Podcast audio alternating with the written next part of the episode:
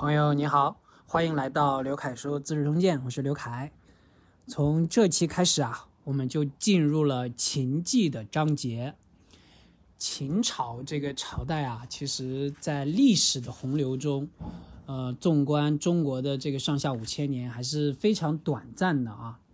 呃，所以啊，其实，在《资治通鉴》中啊，也只留下了三个纪，周朝都。都分为了周记一到周记五，而秦记只有周记一到周记三。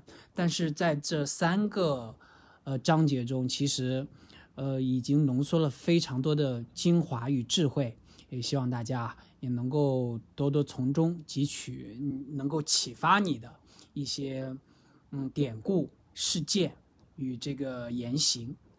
好，我们废话不多说，直接进入秦记一的解读。秦纪一啊，起于丙午年，止于癸酉年，也就是从公元前二五五年到公元前二二八年，总共是二十八年。这个时候啊，呃，还没有到达秦始皇嬴政的时期。我们先看他的几个呃祖父辈的这个呃大王，他们这期间发生的事情。第一个是秦昭襄王，昭襄王之间的故事啊。呃，也是紧接着周记，昭襄王五十二年的时候，也就是前二五五年的时候，河东郡的郡守王姬与其他诸侯国啊相互勾结，在集市上被斩首抛尸。哎，这一句话带过了啊，历史就是这么的无情，这也是他们应有得到的这个惩罚。这个时候呢，应侯范雎。一天比一天啊，心情不好，哎，比较烦闷。这时候，秦昭襄王上朝时也忍不住长长的叹气。应侯又问这个襄昭王说：“大王，您为什么叹气啊？”昭襄王说：“啊，如今武安君白起已死，这个白起是死于自缢啊，呃，这个大王让他死的。郑安平、王姬。”等大将又纷纷背叛秦国，就是被斩首抛尸了。国内没有良将，境外又有许多敌国，正因为这样，我才忧郁啊。应侯啊，这时候非常害怕，也不知道有什么好办法。这时候，燕国有位客卿叫蔡泽，听到这件事啊，便西行进入了秦国。这个从燕国来的啊，蔡蔡泽。先派人在应侯身上身边扬言说，蔡泽是天下善于辩论的人，他要是见到秦王，必然要为难你，并且夺走你的相位。这个也是蔡泽使出的伎俩啊！先在这先在这个应侯范雎这个耳边撒个疯，呃，应侯大怒，哎，还有点这个被激怒了，最后最近正好烦闷着啊，派人啊便把蔡泽叫过来。蔡泽觐见应侯时，也十分的傲慢无礼。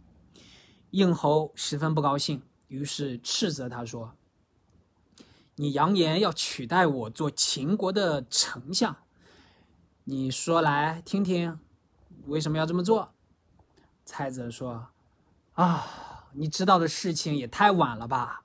按照四时兴替的次序，成就功业后就要及时离开。”难道你没有见到秦国的商鞅、楚国的吴起、越国的文种的事情吗？有什么值得钦羡的？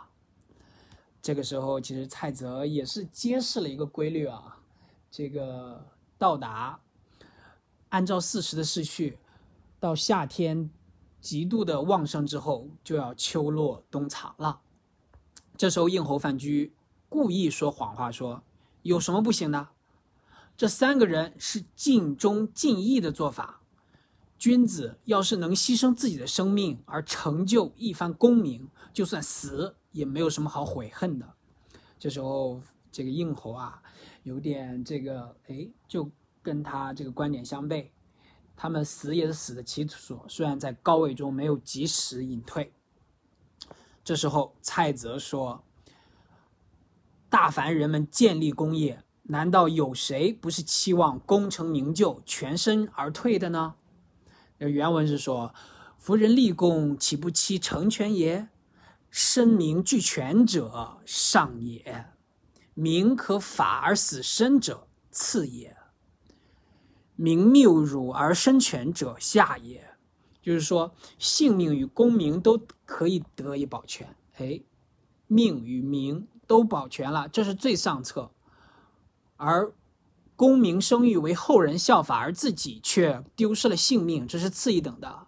只保了名誉而丢失了性命，功败名裂，身身损。如果是这样的话，这是最下等的做法了。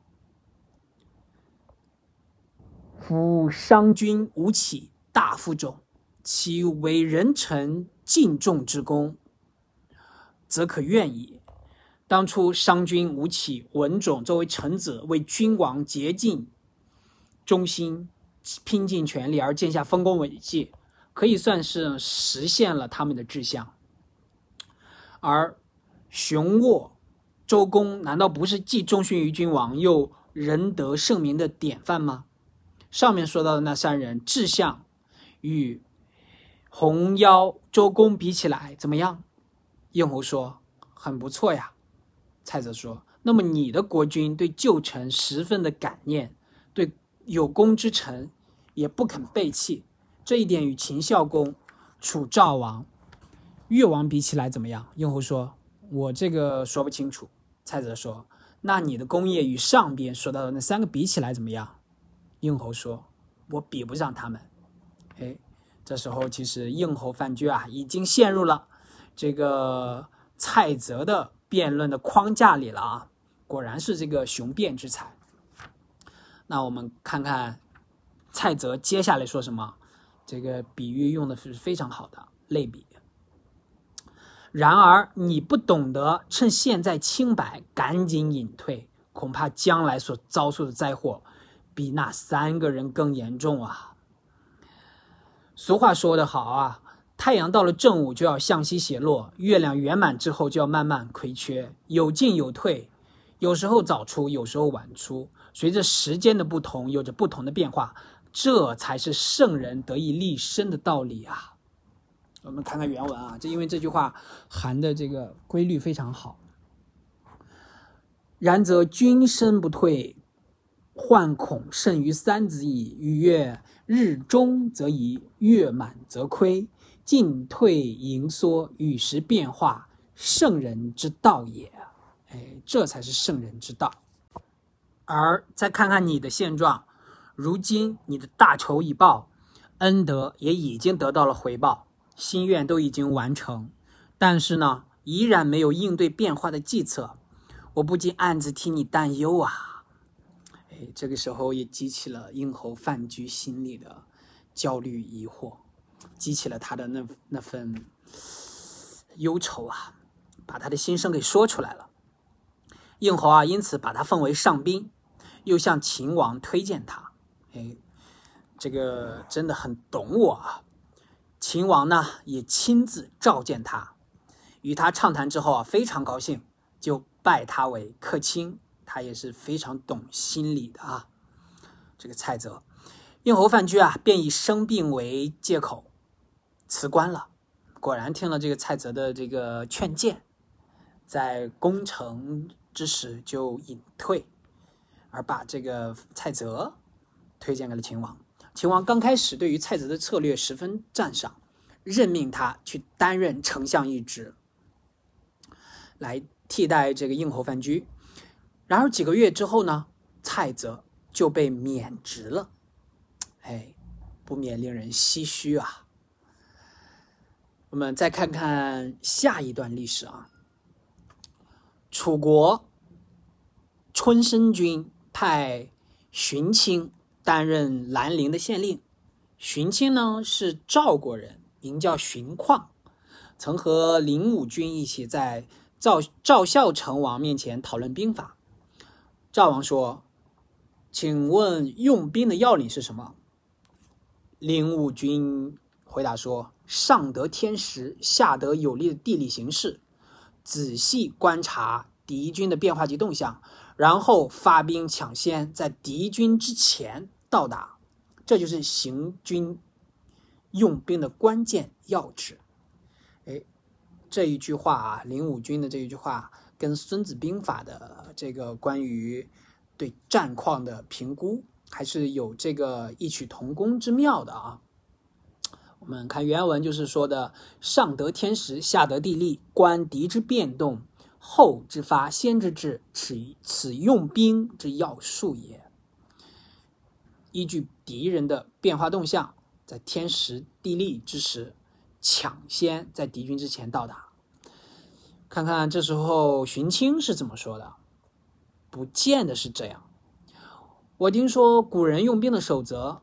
大凡用兵攻战，其根本在于啊，让百姓团结一心。这里强调了人心的这个重要性。天时地利人和，人和，这个林武军没有点出来啊。弓箭不相协调，即使是后羿也不能射中目标。六匹马之间不能相互配合，即使是造父也不能驾车远行。士卒与百姓不与君王亲附，就算是商汤。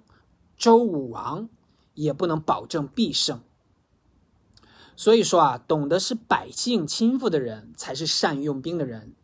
因此，用兵的要旨就在于使百姓团结一心。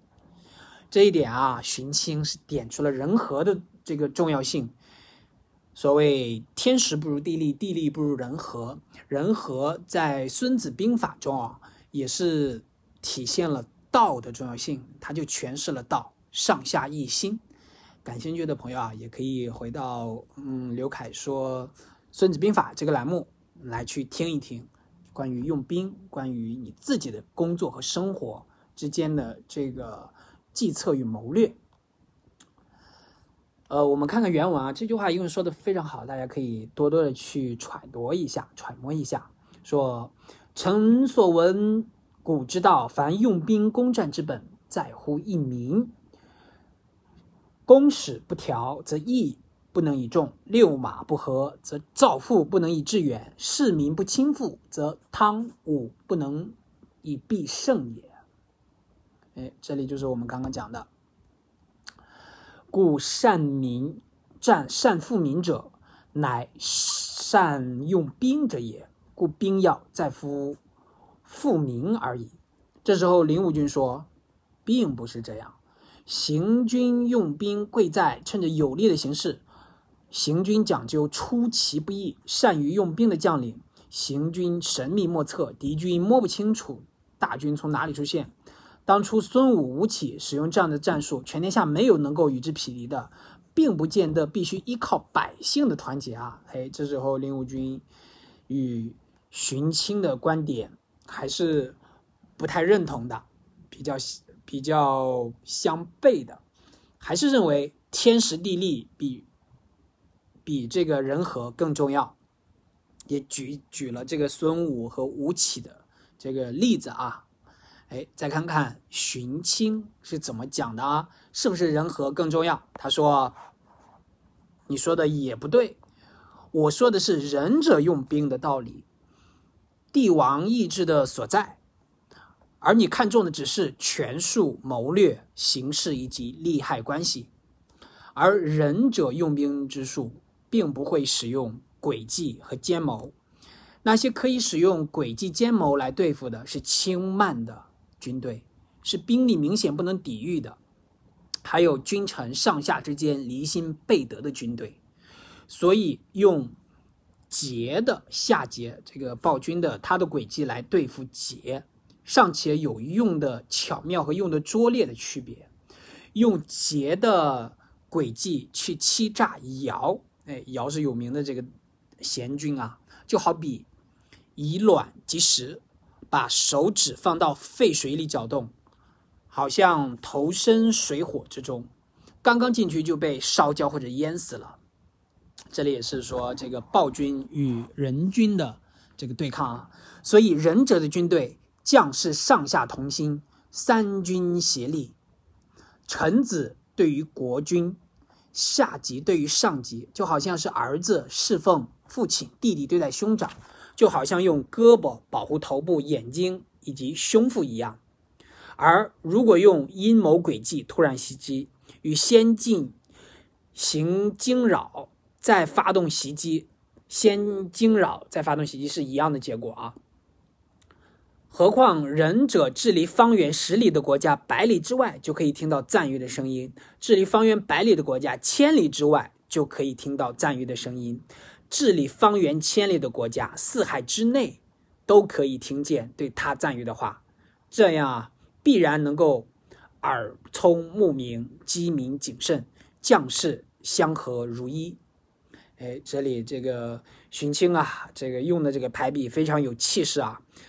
呃，说人均的这个治理是享誉全世界的，这个因为是符合大道的，所以它的这种软性的冲击力、文化的冲击力就非常的影响非常巨大。所以仁者的军队啊，集合就成为整齐的士卒，散开就成为队列长阵，延展开来就好像莫邪的长剑，碰上就被斩断；短剑锐利啊，就好比莫邪的利刃一样。碰到的立即瓦解，扎好圆形的军帐稳如磐石一般，有胆敢碰冲呃碰撞棱角的，便会毁坏而衰退。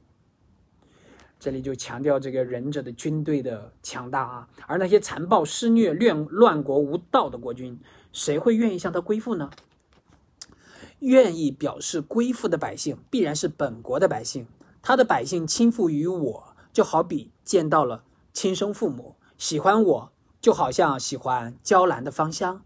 他们回过头来看自己的君王，就好像畏惧火刑，好像遇见仇人一样怨恨。按照人之常情，即便是夏桀、道拓，也不肯为他所讨厌的人而去伤害他喜爱的人。这就好比指派人的子孙去残害自己的父母。这样一来，百姓必然要要来向君王诉说，又有什么诡计可以施行呢？因此啊，仁德的人掌握国家的政权，国家就会日渐清明。先归顺的诸侯国啊，就得以安定；后归顺的就要遭受危难，与他对抗的就会被削弱，反叛他的就要被消灭。这里他也讲到了天道的重要性。《诗经》上说啊：“武王高举大旗，兴起大军，虔诚恭敬的。”执着斧钺，如同烈烈火焰，没有人敢阻拦我，就是这个意思。这里也提到了武王伐纣啊，也是武王的这个仁德去对抗纣王的暴虐，这个违劣天性，违逆天道。这个在最近这个电影院上映的《封神》第一部啊，也是有所体现。这个也是刘凯老师非常喜欢的一部电影啊，希望这个哎听到此节目的这个朋友啊，可以这个去影院去看一看，呃，真的是非常制作精良的。我也充当这个《封神》第一部的自来水，导演乌尔善也是非常好的啊，这个非常用心的。这里这个寻亲的这一段话啊，就会展现了对于这个仁君仁者军队的这个赞赏。这个是符合天道的，它自然是无比的坚强。我们看看原文中，因为他说的这个非常好，这些句子啊，就可以这个古文中也有它的这个韵味。我们一起来看一下啊，说：“臣之所道，人人之兵，王者之治也；君之所贵，权谋势利也。人人之兵。”不可诈也，就是仁者用兵的之术啊，并不会使用这个诡道、阴谋诡计。彼可诈者，怠慢者也，漏坦者也。君臣上下之间，哗然有离德者也。你只要这个可诈可怠慢，那君臣上下之间必有离德呀。故以劫诈劫，有巧拙有信也。以劫诈摇，辟之以卵投石，以止挠肺。若负水火，入焉焦没耳。就是你，如果用这个，你是这个暴君来对待暴君，你可以用诡计；但是如果你用暴君的手段去诈，去用阴谋诡计去攻击德军、人军，那相当于以卵击石，若负水火呀。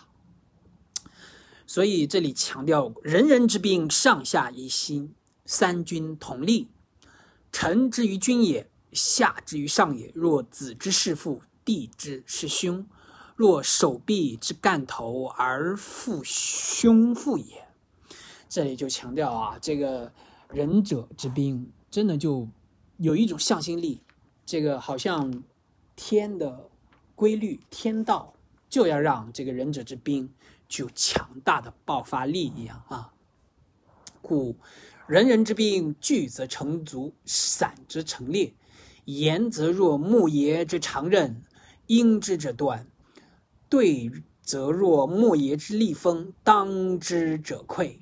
这个就是人人之兵的这个可聚可散、可收可放，无论在什么地方，它都有一股那种顺应天道、顺应仁者之治的那种爆发力与这个魄力。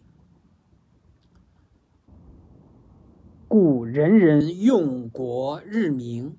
诸侯先顺者安，后顺者危，敌之者削，反之者亡。所以，这个只要是用人心来治理国家的，绝对会这个国风日渐清明。诸侯，诸侯国啊，就是也下面的这个权贵啊，最好是赶快来归顺。来归顺就是归顺天道，先归顺的就安全，后归顺的就危险了。如果你不归顺，而反而去与之敌对，你是自然的被削弱的。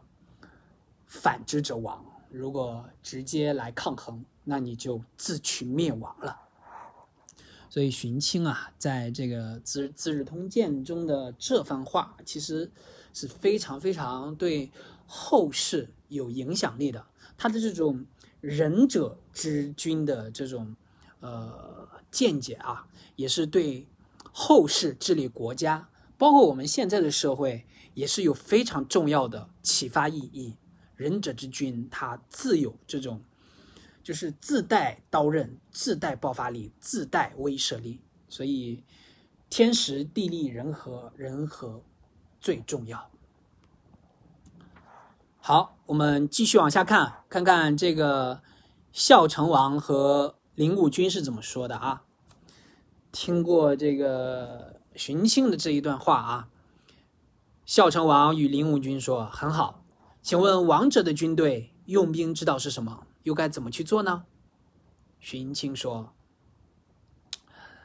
大凡国君贤明，国家必然安定；君主昏庸，国家必然动乱；推崇礼义教化，国家必然大治。”轻废仁德礼教，国家必然动荡。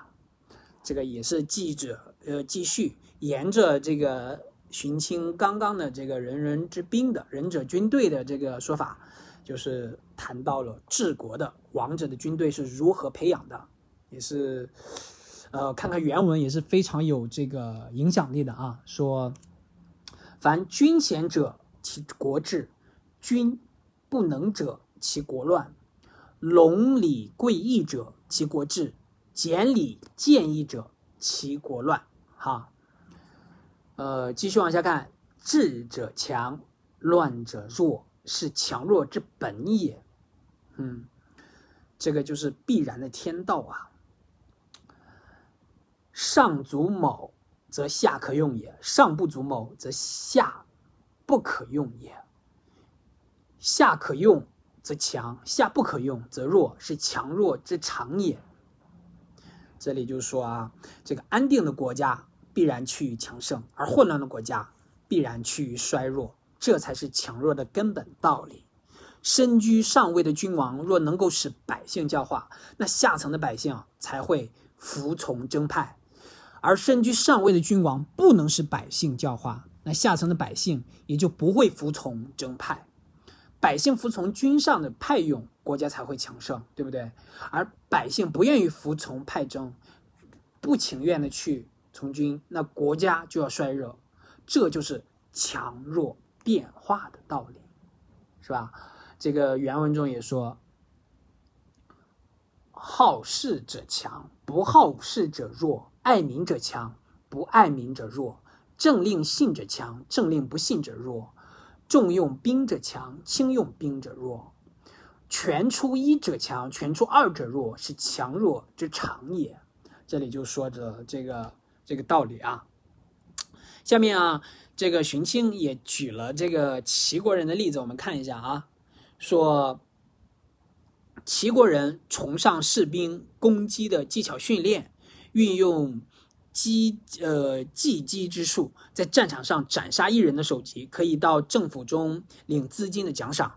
即便是作战失败，只要斩获敌人的首级啊，也能进行赏赐；没能斩获敌人首级，即便是胜利啊，也没有赏赐。如果用这样的军队来对付弱小的军队，还可以苟且用一用。但是如果用来迎战势力强盛的军队，就四散逃离了。哎，他这里强调了齐国啊，过于依赖军规军法，很这个肤浅的激励机制，就像天上的飞鸟一样，反反复复不合常理。这是亡国之君，那找不到比这样的军队更衰弱的了。这就相当于从市井中雇佣一些人，而驱使他们去上阵战斗。这个强调了根本就没有向心力，没有这种文化的感召力与仁德之力，只是像就是我们一直讽刺的、一直批判的纯粹的资本主义一样啊。继续往下看，魏国的士兵都依照一定的标准选用。身披全副盔甲，手执十二石重的这个弓弩，身背利箭五十支，肩上扛着戈，头戴盔甲，身披甲胄，腰悬利剑，身上带着三天的口粮，每半天就能疾行百里。符合标准被录用的，可免除徭役，赏赐田宅土地。这样几年以后啊，士兵的力气虽然逐渐衰弱，但是得到的利益却不再不能再剥夺，即便是。改变选拔战士的标准，也都没有这个原则完善。